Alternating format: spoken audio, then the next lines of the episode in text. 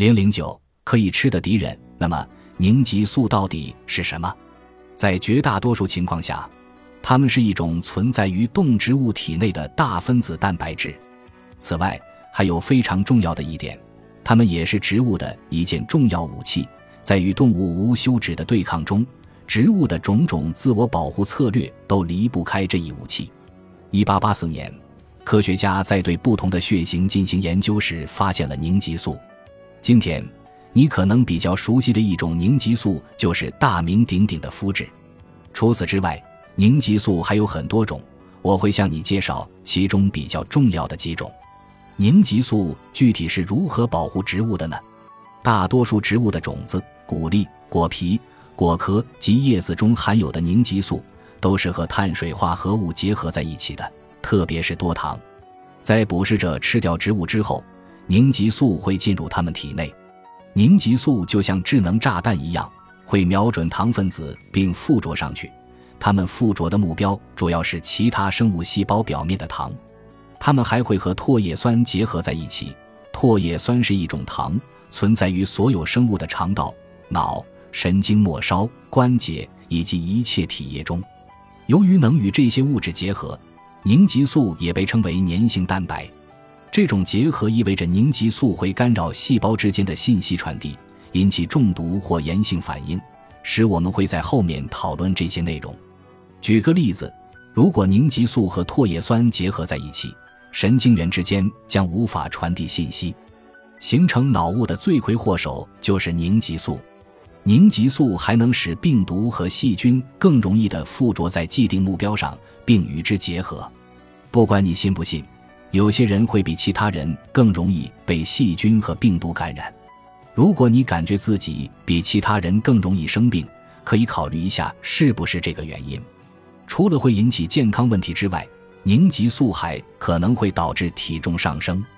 小麦之所以成为北方居民的首选粮食，就是因为它含有一种分子量特别小的凝集素，叫做麦胚凝集素。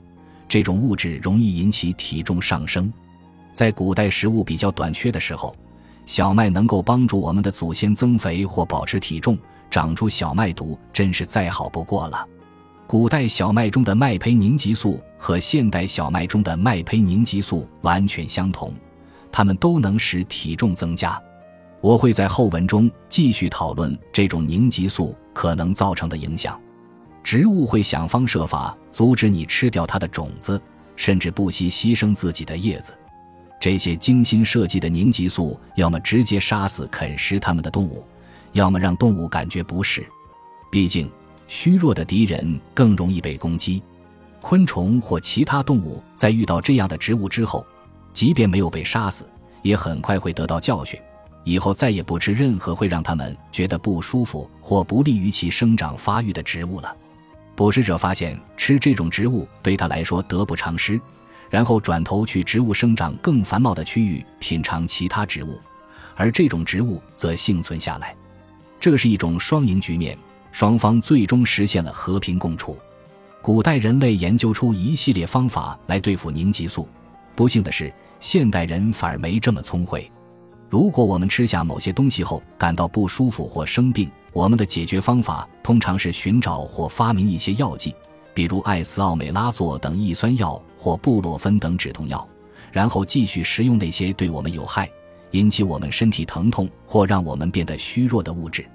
说到胃酸，你必须知道的是，我们不仅会食用有害的食物，还会给处于食物链下端的动物喂食同样有害的食物，导致它们也深受其害。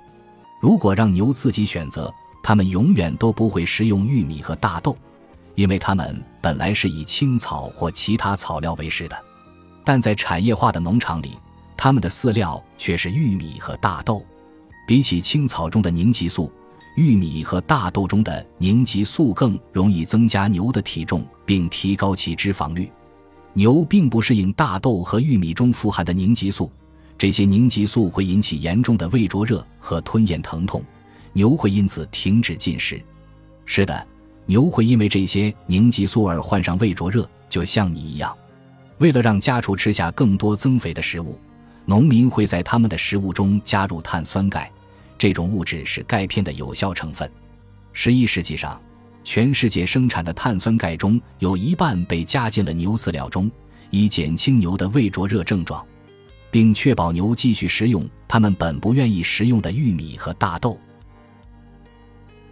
本集播放完毕，感谢您的收听，喜欢请订阅加关注，主页有更多精彩内容。